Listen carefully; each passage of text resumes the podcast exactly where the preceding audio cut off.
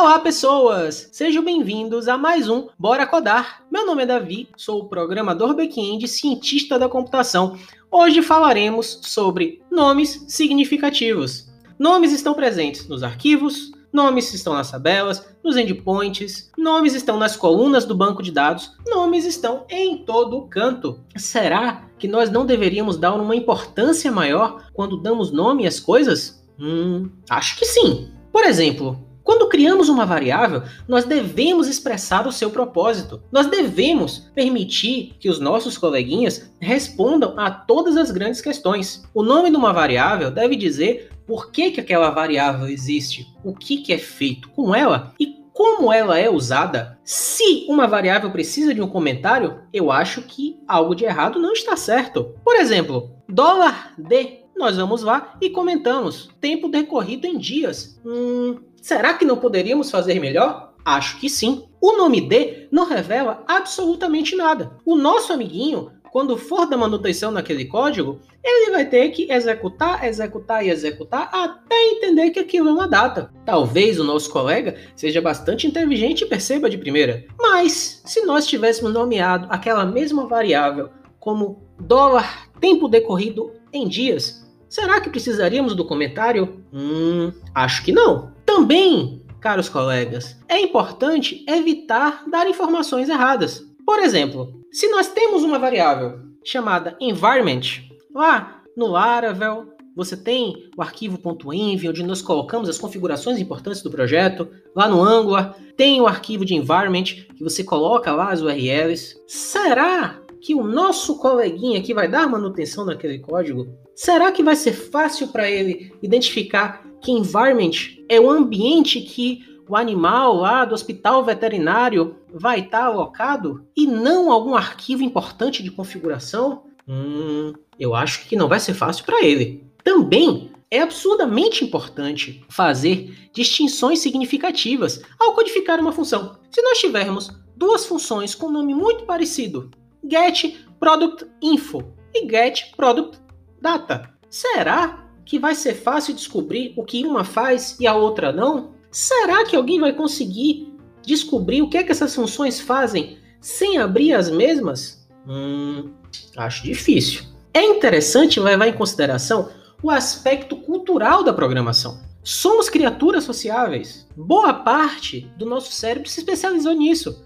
Seria muito triste não levar isso em consideração. Então, além de tudo que nós já falamos, seria interessante também criar nomes pronunciáveis. Por exemplo, dólar N, que é dólar N. Dólar N, além de ser um nome que não gera nenhuma associação no nosso cérebro, ele é ruim até para pesquisas dentro do código. Programadores são criaturas bastante espertas. São criaturas danadinhas.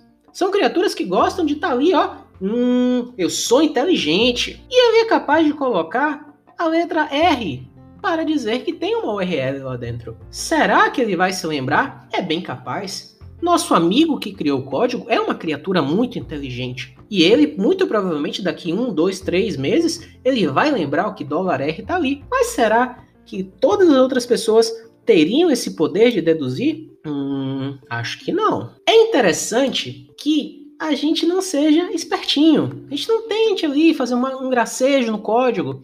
Às vezes, uma piada interna naquele momento da equipe faça sentido estar dentro do código. Por exemplo, se você tem um processo que elimina tudo o que está acontecendo, chamar ele de eliminação nuclear talvez não seja tão interessante. Porque no momento que a equipe for reformulada ou uma quantidade grande de pessoas entrar, vai ser um caos se todo o código tivesse baseando nesse tipo de premissa. É interessante também facilitar a vida dos amiguinhos. Nós devemos escolher uma palavra por conceito. Por exemplo, se nós tivermos fetch e get para representar essa mesma ideia, em diferentes momentos escolhemos fetch, em diferentes momentos escolhemos o get. Não é legal. É interessante que o get sirva para um propósito e o fetch para outro. Devemos ter esse cuidado porque nós, desenvolvedores, somos escritores. O nosso código é uma grande obra e a nossa obrigação é tornar a leitura o mais fácil possível. Queremos que ele seja rapidamente lido e entendido, Não é do nosso interesse que ele se torne um estudo demorado. Queremos usar uma linguagem popular, uma linguagem de fácil entendimento, onde a responsabilidade de quem escreve é ser claro. Não é nosso interesse ter uma linguagem acadêmica no qual é necessário que a gente vá lá, desenhe e, e entenda minuciosamente que, sabe, aquele meme da Nazaré com os números. Não. É para ser uma leitura simples. Se adicionarmos contexto desnecessariamente, estaremos dificultando a vida do nosso coleguinha. Por exemplo, nós estamos trabalhando no sistema de canecas. Então, em todas as classes do sistema de canecas, nós iremos escrever CAN. CAN underline é o prefixo de todas as tabelas, todas mesmo. CAN underline é o prefixo de todos os arquivos, todas as entidades nesse nível de abstração, independente do módulo, independente de qualquer coisa, tem CAN. É uma espécie de assinatura do código. Você acaba perdendo o recurso de autocompletar, porque CAN não significa muita coisa. Você bota lá CAN e vem trocentas entidades. Não é legal. Não facilita o trabalho do coleguinha. Existe uma certa dificuldade na escolha de bons nomes. É preciso possuir boas habilidades descritivas e um histórico compartilhado entre os membros da equipe. Isso é algo que se aprende. Não é uma técnica absoluta e não é um aspecto gerencial ou empresarial. Nessa área, é muito comum que essa tarefa não seja compreendida adequadamente das pessoas que cá estão. Existe também um certo receio de renomear as coisas, por temer que as pessoas não aceitem. Eu fiz aquele código, eu gosto muito dele, então eu imagino que o amiguinho, quando fez o código dele, também criou um certo amor.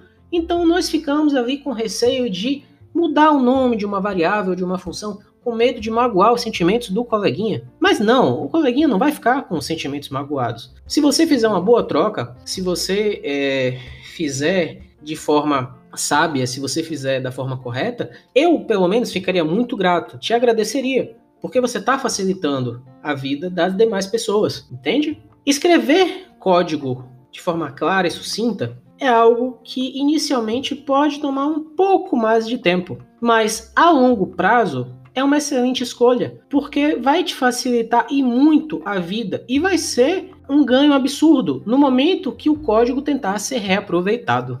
Seres humanos que até aqui chegaram, meu nome é Davi, sou um dos integrantes do codar.app. Somos a comunidade open source de desenvolvedores de Salvador.